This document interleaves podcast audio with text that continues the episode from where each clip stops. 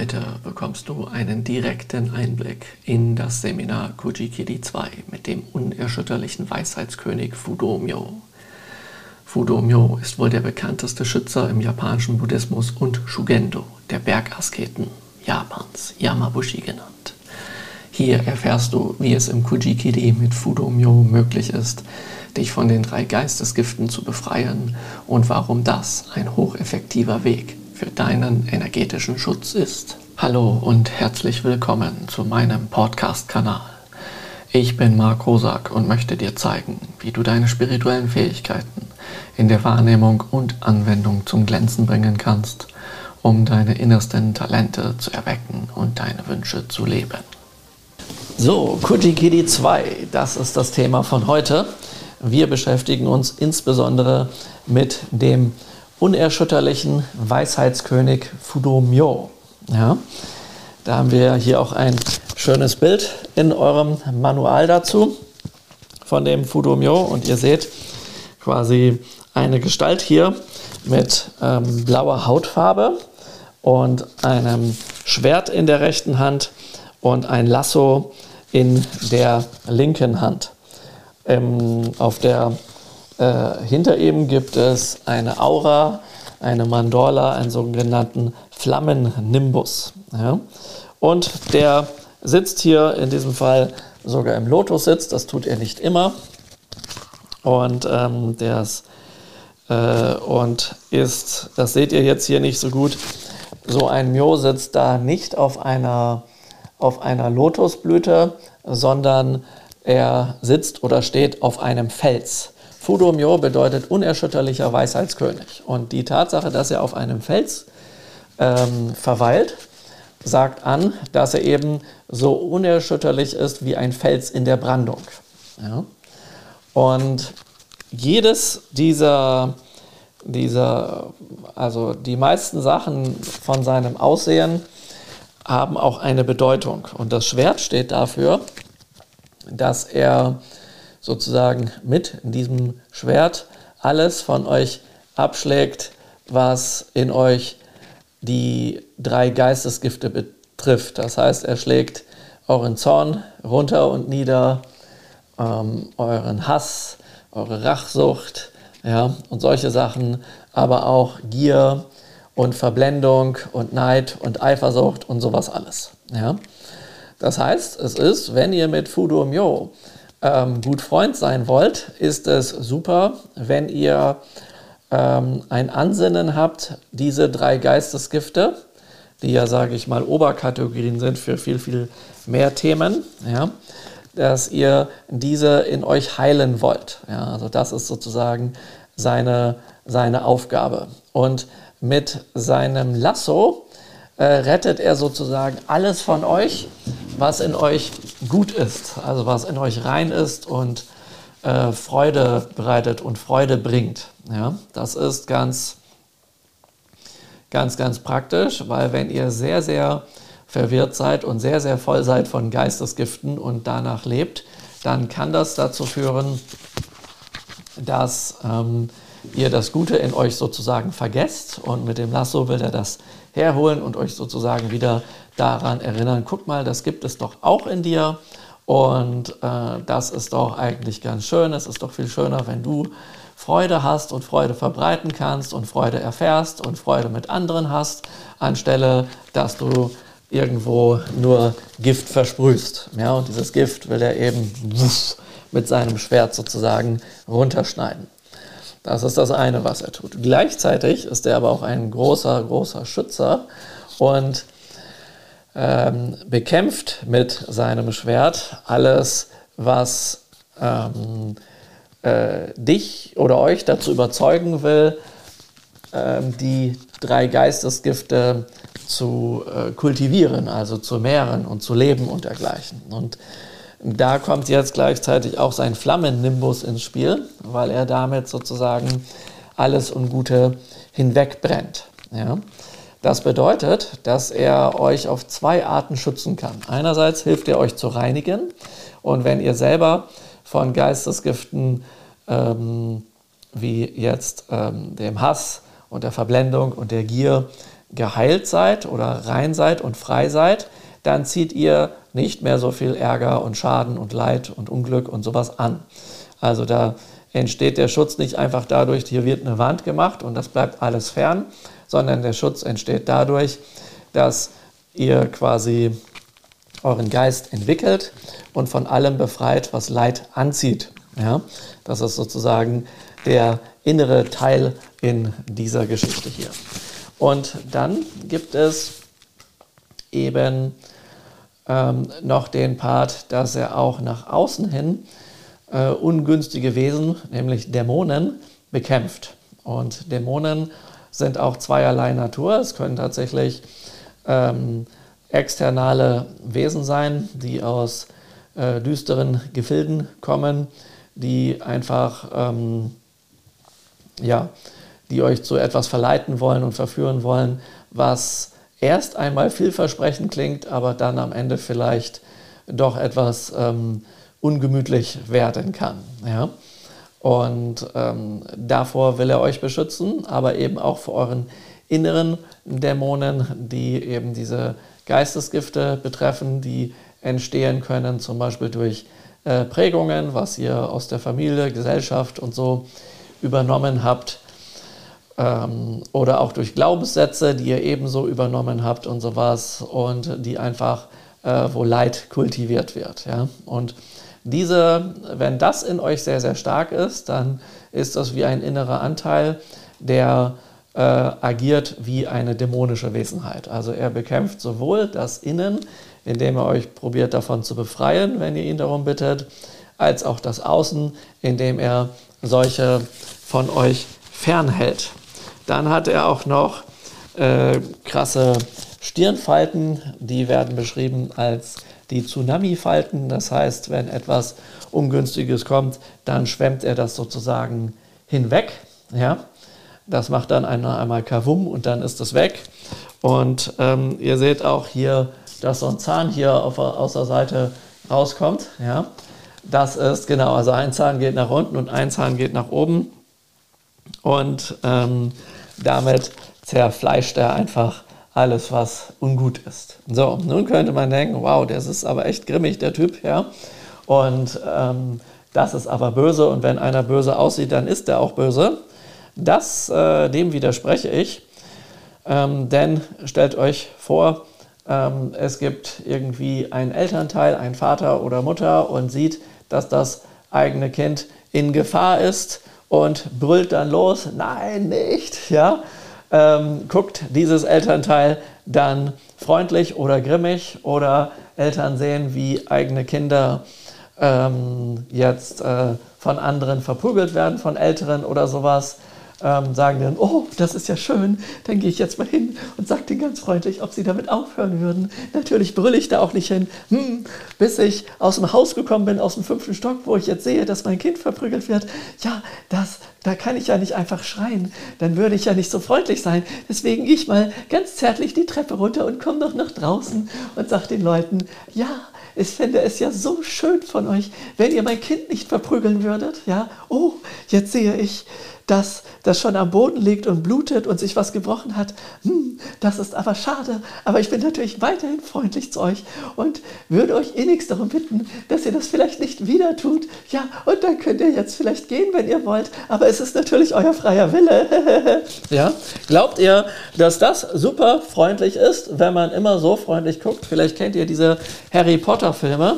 Da gibt es in einem der Teile in diesem komischen Ministerium für, für äh, Hexerei und Exorzismus oder wie das da heißt, ähm, wisst ihr, was ich meine? Oder Magie oder Zauberei oder irgendwas, gibt es so eine lockige Tante, die auch immer so redet, aber die überhaupt nicht freundlich ist. Ja? Das heißt, freundlich gucken, freundlich lächeln und machen heißt nicht, dass das unbedingt freundlich ist. Und grimmig gucken und heißt nicht unbedingt, dass das unfreundlich ist, denn Fudo Myo hat, es gibt so ein Bild von Fudo Myo, wo der quasi seine Brust öffnet und da drin ist alles voller Liebe und ein Buddha, ja, voller Mitgefühl und sowas. Ja, das heißt, der ist einfach eine zornvolle Manifestation und zwar von Dainichi Nyodai. Das heißt, wenn Dainichi Nyodai mit seinem normalen Licht nicht durchkommt, weil jemand sagt, nö, ich mache mit meinem Mist hier weiter, dann kommt aus der Schattenseite von Dainichi Nyodai, nämlich hinter ihm. Das, äh, das ist auch wortwörtlich zu nehmen, denn wenn ihr in Japan in einen Tempel geht und der ist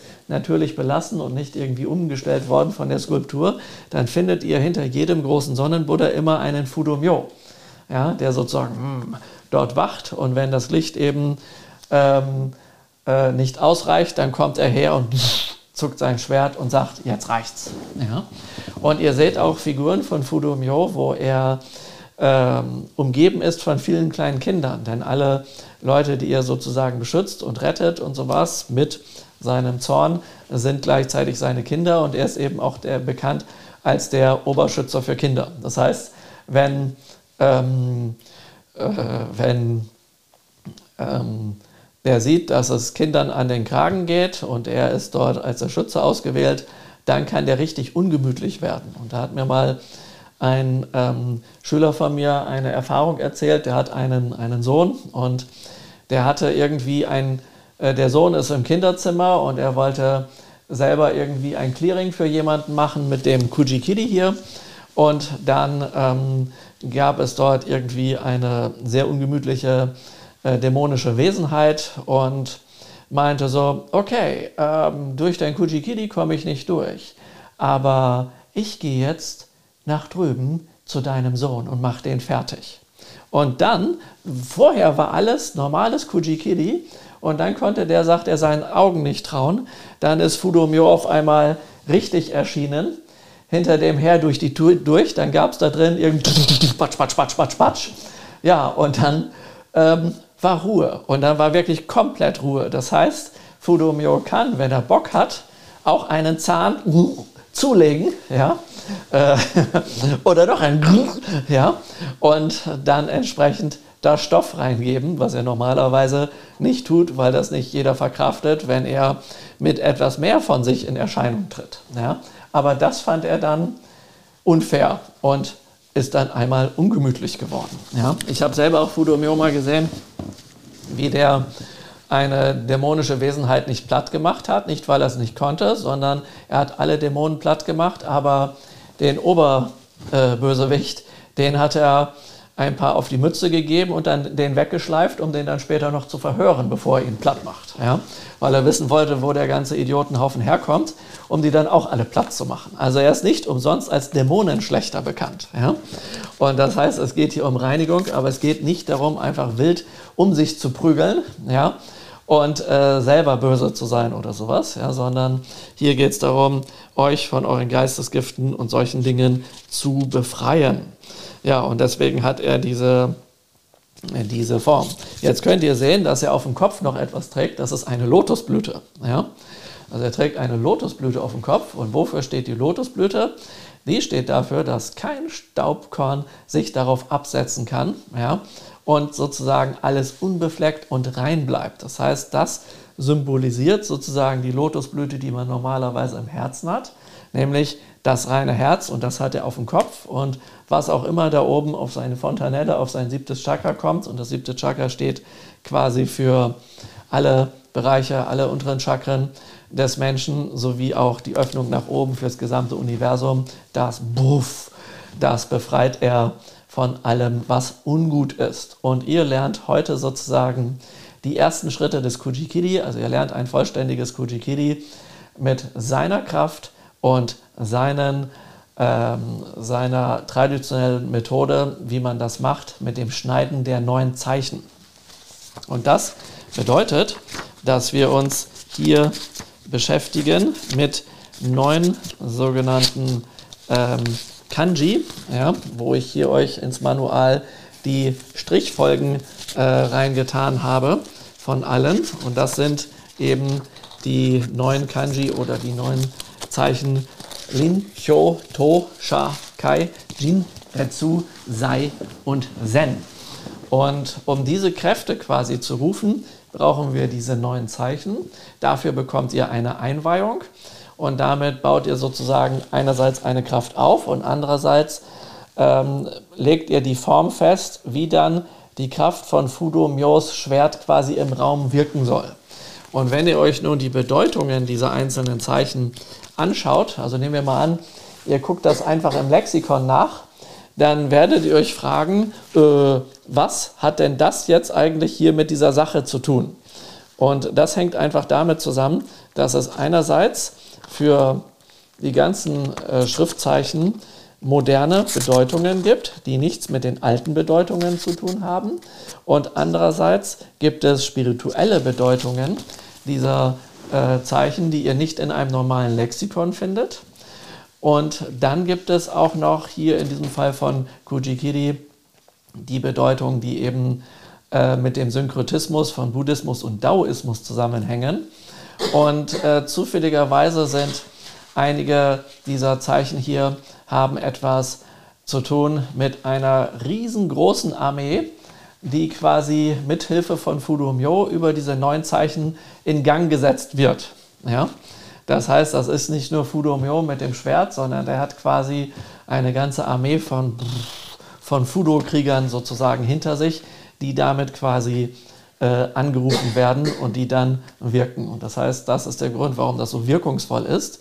Nun gibt es hier einen kleinen Haken an der ganzen Geschichte, nämlich ganz einfach den, dass wenn ihr einfach die neuen Zeichen verwendet und vielleicht sogar noch die Mudras, die wir im dritten Teil machen und so, dann ist die Wirkung relativ gering, weil ihr dafür, dass das Ganze wirkt, nicht nur wissen müsst, wie das Ganze geht, sondern ihr braucht zusätzlich auch noch den, äh, die Einweihung, also die Verbindung zu diesen Kräften, damit das Ganze wirkt. Ja? Und deswegen muss ich immer schmunzeln, wenn es so viele neue Kujikidi-Bücher gibt, wo die Leute dann alles Mögliche da erzählen und machen und dies und jenes und die dann ähm, äh, ja und dann nicht wirklich wahnsinnig viel passiert, also nicht viel über den sozusagen ähm, die Selbstsuggestion hinaus, dass das Ganze wirkt. Ja, also man braucht, das ist einfach bekannt aus Japan, ihr braucht eine Verbindung, ihr braucht eine Einweihung, dass das wirkt. Ja? Und wenn ihr dann zusätzlich aber noch trainiert, ähm, und sozusagen eure inneren, euer inneres Energiesystem, eure Energiekanäle reinigt mit der Zeit, äh, dann führt das dazu, dass die Mantras, die Mudras, die Kanji, die Siddham und alles, dass die umso stärker werden. Und damit wächst sozusagen eure Kujikidi-Kraft. Ja? Am Anfang wird das so sein, da seid ihr noch mit dem Ablauf beschäftigt. Deswegen wirkt das auch, aber eher auf Sparflamme. Das ist aber auch gut so, weil es euch ja nicht aus den Socken hauen soll. Und je mehr ihr das trainiert, umso besser. Ich empfehle aber zusätzlich auch in der nächsten Zeit Kujikidi 1 mit der Gushimbo nicht zu vergessen, dass ihr ordentlich euch durchreinigt, weil äh, wenn ihr sagt, ich werde von außen angegriffen, Fudo, ich mache da jetzt ein Kujikidi hin, ja, und sorgt dafür, dass denen der Gar ausgemacht wird, dann wirkt das nicht nur nach vorne, sondern immer nach hinten. Weil denkt dran, äh, Fudumyo ist die zornvolle Manifestation im Schatten von Dainichi Nyodai. Und wenn ihr sagt, ich bin erleuchtet, es gibt keine Schatten, aber die da sind alle böse und die mach jetzt mal platt, dann macht er die zwar platt, aber er wird garantiert auch eure Schatten berühren. Und deswegen ist es wohle dem, der vorher ähm, sich entschlossen hat, seinen Größenwahn und seine Erhabenheit, dass er besser und lieber und alles möglich ist als alle anderen, ein wenig zu heilen. Also der Entschluss ist schon mal gut und der sollte vom Herzen sein. Also nicht sagen, ja, ja, natürlich will ich nur alles Gute und in Wirklichkeit bin ich eine linke Zecke oder sowas. Ja? Also darum geht es hier nicht, weil das sieht er sowieso. Ja? Das ist ganz, ganz wichtig zu wissen. Das soll euch aber gleichzeitig auch nicht eine Angst bereiten, dass ihr ähm, sagt, oh, dann kann ich das Kujikidi aus dem zweiten Teil gar nicht machen. Doch, ihr sollt das machen, aber ihr sollt den ersten Teil nicht vergessen. Ja? Also das in Kombination. Und wenn ihr dann die Routine in dem ganzen Prozedere habt, dann wird das, ähm, dann wird das auch stärker und ihr merkt auch, dass eure Kraft wächst dabei. Ja? Aber einfach nur zu sagen, so, ich habe jetzt eine Technik, dass ich mit dem Fudo-Schwert draufhauen kann und Persönlichkeitsentwicklung interessiert mich nicht, das ist schwierig. Ja? Äh, und da ihr natürlich auch einen gewissen Selbstschutzmechanismus habt, ähm, besteht auch die Möglichkeit, dass ihr auf die Idee kommt, hm, ähm, dass ihr einfach immer, wenn ihr das machen wollt, ihr auf eine andere Idee kommt, das gerade nicht zu machen, weil eure Sabotage- oder Wächterprogramme wissen, ähm, dass es dann einigen äh, Herrschaften, einigen heiligen Kühen an euch an den Kragen gehen kann, nämlich die allen denen, die etwas mit den drei Geistesgiften zu tun haben. Ja? Und äh, daher ist es auch sinnvoll, ganz viel die Ajikan zu praktizieren, damit äh, ihr damit sich euer Geist klärt und auch die Goshimbo zu praktizieren, dass sich ebenso euer Geist klärt, damit ihr nicht vergesst, dass ihr eigentlich hier enorm äh, krasse Möglichkeiten habt, ähm, allen Müll aus euch rauszuholen und eure Umgebung zu befreien und dann ein glückliches Leben zu führen. Ja, also manche Leute bleiben lieber bei dem gewohnten Leid, anstelle dass sie sagen, ich gehe in das ungebietete, äh, un, äh, in das Terrain, wo ich mich nicht auskenne, obwohl ich weiß, obwohl ich gehört habe, dass ich da glücklich bin. Ich bleibe lieber in den Terrain, wo ich unglücklich bin, denn da kenne ich mich aus. Das ist auch der Grund, warum Leute dazu neigen, ähm, sich immer wieder äh, zum Beispiel Partner zu suchen, die, ähm, äh, die genau das spiegeln, was man mit anderen Partnern schon äh, durchgemacht hat und solche Sachen. Ja, das ist, weil man lieber im äh, bekannten Leid bleibt, anstelle sich aufzumachen und in das Unbekannte äh, sozusagen vorzudringen. Ja? Genau, also das ist das, was hier passiert. Und dafür ähm, machen wir ein paar Meditationen plus das Kujikiri. Und zu der Meditation gehört die sogenannte Kanji-Kan. Gestern haben wir im Kujikiri 1 die Ajikan gemacht. Und die Kanji-Kan ist die kontemplative Meditation mit dem Zeichen oder dem Siddham Kan oder Kam. Das ist das Siddham von Fudomyo, mit dem man sozusagen die Verbindung zu Fudomyo herstellt, also die Anrufung zu ihm machen kann und dann seine Kraft in sich rufen kann. Und ähm, um diese Kanjikan durchzuführen, beginnt man immer mit der Atemmeditation aus Kujikidi 1, gefolgt von der Mondscheibenmeditation aus Kujikidi 1, gefolgt von der Ajikan, der kontemplativen, äh, der Kontemplation des Siddham A aus Kujikidi 1 und darauf wird dann, werden dann die nächsten Teile aufgebaut. Und jetzt versteht ihr sozusagen genau deswegen, warum wir gestern diese anderen Sachen geübt haben, damit wir nämlich heute, ähm, äh, also einerseits, weil das euren Geist vorbereitet und euer spirituelles Herz, aber auch andererseits, damit das dann weniger für euch komplex ist, weil ihr das schon kennt. Und daran seht ihr, aha, die Sachen bauen aufeinander auf. Wenn ihr später Kujikidi 3 und 4 und 5 und 6 und so weiter machen wollt, ist das so, dass zu jedem Kujikidi, was ihr schon kennt, also das, was ihr heute lernt, kommt dann, kommen dann immer ein paar Kleinigkeiten hinzu. Zum Beispiel in Kujikidi 3 kommen die Mudras hinzu. Also neun, zu den neun Zeichen gibt es dann neun Mudras. Ja? Damit habt ihr, äh, ist der Ablauf sehr, sehr einfach, weil man einfach äh, die, äh, zusätzlich zu den Zeichen mit der Hand dann das, das Mudra, mit den Händen das Mudra einnimmt. Ja? Und ansonsten bleibt alles gleich, aber es erweitert eure Möglichkeiten mit dem, ähm, mit dem Kujikidi enorm. Also einerseits macht es das Kujikidi stärker, andererseits hat jedes Mudra nochmal eine eigene Wirkung, sodass ihr damit dann, äh, dass ihr damit dann ähm, neue Fähigkeiten bekommt. Ja? Und zu den Mudras gibt es entsprechend auch Einweihungen. Ja? Sonst wäre ja mehr oder minder jeder, wer die Bücher von Stephen K. Hayes gelesen hat, wo die Mudras äh, drin sind, mehr oder minder richtig, wäre ja jeder von äh, denen, hätte der schon Superkräfte, wenn das äh, funktionieren würde. Ja? Und ähm, ja, das ist dann eben so eine Sache. Das funktioniert so natürlich nicht, sondern da bedarf es etwas mehr an Training. Und was ich auch schon erwähnt habe, ist, dass das meiste von den Kujikidi-Sachen, was so, ähm, was so in der Welt umherschwirrt, ja, was es so öffentlich gibt, mittlerweile auch ganz viel im Internet und sowas, lässt die Siddham in der Regel aus. Und wenn die Siddham mal auftauchen, also wenn die mal gezeigt werden, dann in der Regel nicht, wie das geht, weil das eben keiner weiß. Also wann die, Ähm, ja, weiß auch nicht, woran das liegt, aber es fehlt einfach. Und die braucht man, um wirklich die Kraft von Fudomyo durch sich manifestieren zu können. Denn man könnte das ja mit dem Siddham auch einfach weglassen. Also man könnte diese ganzen Schritte weglassen. Und das würde ganz einfach dazu führen, dass man dann nicht die Kraft von Fudomyo hat, die in das Kujikidi geleitet wird. Und das Kujikidi würde auch ohne Fudomyo funktionieren. Der Unterschied ist der, irgendwo muss ja diese starke Energie herkommen, dass das Ganze wirkt. Und wenn ich nicht die Heilsgestalten anrufe, dann kommt die Kraft eben von mir. Dann kann ich zwar mega gute Clearings da draußen machen, ähm, aber ich bin danach ziemlich platt. Wie gesagt, die Energie muss irgendwo herkommen. Ja? Und äh, wenn ich Energie aus meinen Händen aussende, ich aber nicht an eine Kraftquelle angeschlossen bin, dann ähm, wird einer, wer sehr jung ist, das nicht unbedingt merken, aber wenn man etwas älter wird, wird der Alterungsprozess dann etwas schneller einsetzen. Und deswegen ist diese, diese Variante hier, wie wir das machen, ähm, sehr, sehr hilfreich, dass man das auch lange machen kann. Ja?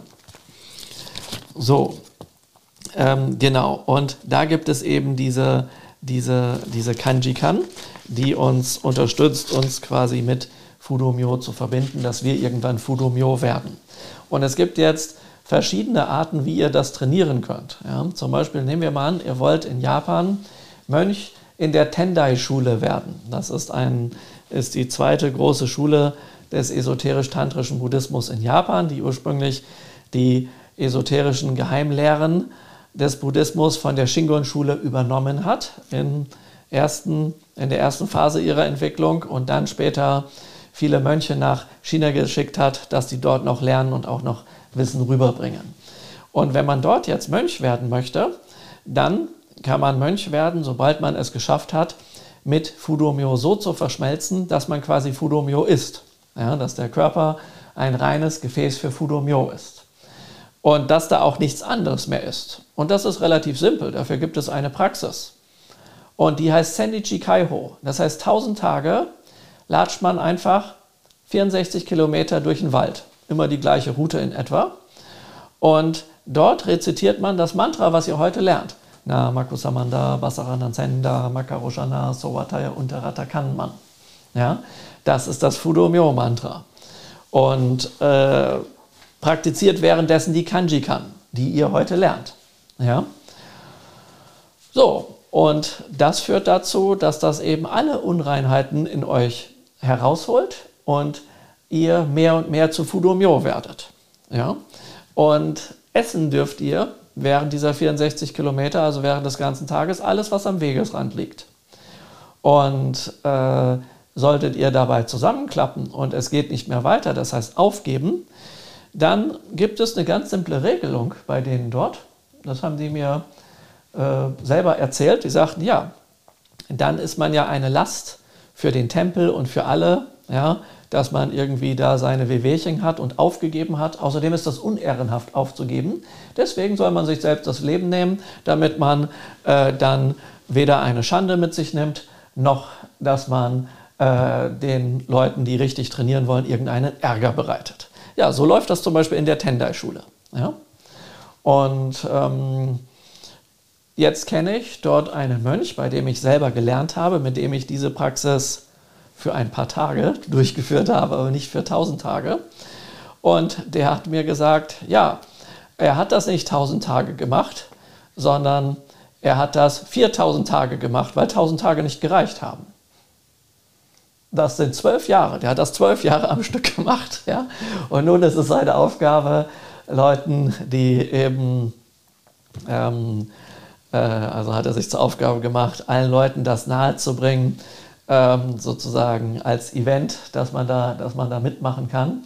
Und ja, ich bin mir ganz sicher, dass ähm, einmal 64 Kilometer auch schon nicht ganz unanstrengend ist. Ach so, und es gibt einen interessanten Ferienjob äh, für Studenten in Japan. Die bekommen einen Besen in die Hand ohne Borsten und die müssen für zwei Stunden oder dürfen für zwei Stunden den, diesen Mönchen hinterherlaufen und diesen Besen ohne Borsten dem Mönch in den Rücken rammen. Äh, und die werden eben alle zwei Stunden durchgetauscht, weil das so mega anstrengend ist. Und die sorgen dafür, dass der Mönch nicht umfällt. Deswegen rammen die den immer von hinten. Ja? Und der rennt da im Stechschritt durch den Wald. Und an einigen Stellen kommen die manchmal aus dem Wald raus und gehen in ein Dorf, weil der Weg gerade so geht.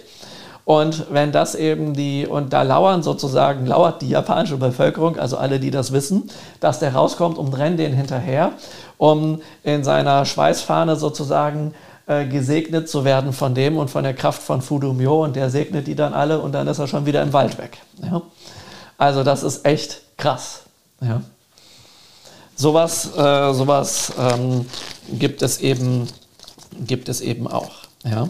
Und in der Shingon-Schule gibt es zum Beispiel die Pilgerfahrt der Tempel, der 88 Tempel von Shikoku, wo man in 41 Tagen 1800 Kilometer von Tempel zu Tempel latscht. Das habe ich gemacht und das kommt auch schon ganz gut. Ich habe das sogar zweimal gemacht. Das erste Mal bin ich nach einer Woche kollabiert, weil mein Fuß nicht mehr Blasen hatte, sondern nur noch eine riesige aufgeplatzte Blase war und ich einen Sonnenbrand hatte auf der Nase, dass mir äh, dass mir hier die gesamte Haut runtergebröckelt ist und man dahinter den Knochen sehen kann. Ja? Und dann hat mich eine äh, Nonne eingesammelt und mich erstmal ins Bad gebracht. ist das nicht nett? Und das war mir danach so peinlich, dass ich einfach abgehauen bin. und dann habe ich ein Jahr lang trainiert. Ich bin dafür, um das zu bestehen, den Fuji-Berg rauf und runter gerannt und alles Mögliche und habe Training gemacht. Und dann habe ich es beim zweiten Mal geschafft. Ja? Also so kann man das auch machen. Ja? Ähm, aber die grundlegenden Anwendungen dazu lernt ihr hier heute. Und ähm, äh, daran seht ihr, aha, okay, man kommt jetzt in diese Kraft mit der Zeit rein, wenn ihr das ähm, entsprechend, wenn ihr das äh, entsprechend übt und richtig macht und aus, also mit einer guten Gesinnung macht. Ja? Genau. Und dann gibt es eben die Anwendung des Kujikiri. Ja? Und in der Anwendung des Kujikiri ist diese kontemplative Meditation des Fudumyo mit dem Siddham Khan enthalten. Und äh, hinten dran wird dann eben das Schneiden der neun Zeichen sozusagen eingebaut, wo ihr dann dieses Schwertmudra nutzt und dann diese, äh, diese Kanji aufbaut in der Luft und schließlich ein Gitter schneidet, was ihr hier auf dieser Abbildung in eurem Manual seht. Und damit setzt ihr sozusagen die Kraft frei, dass das Ganze zur Wirkung kommt. Und das könnt ihr für euch machen, das könnt ihr für andere machen und das könnt ihr für Räume und Gegenstände durchführen. Und die Anwendung ist im Prinzip immer die gleiche, die unterscheidet sich nur in ein, zwei Punkten. Deswegen, wenn ihr die eine Anwendung könnt, könnt ihr auch ohne Probleme die anderen Anwendungen durchführen. Ja, das erst einmal als eine Einführung, was wir hier im Kujikidi 2 machen.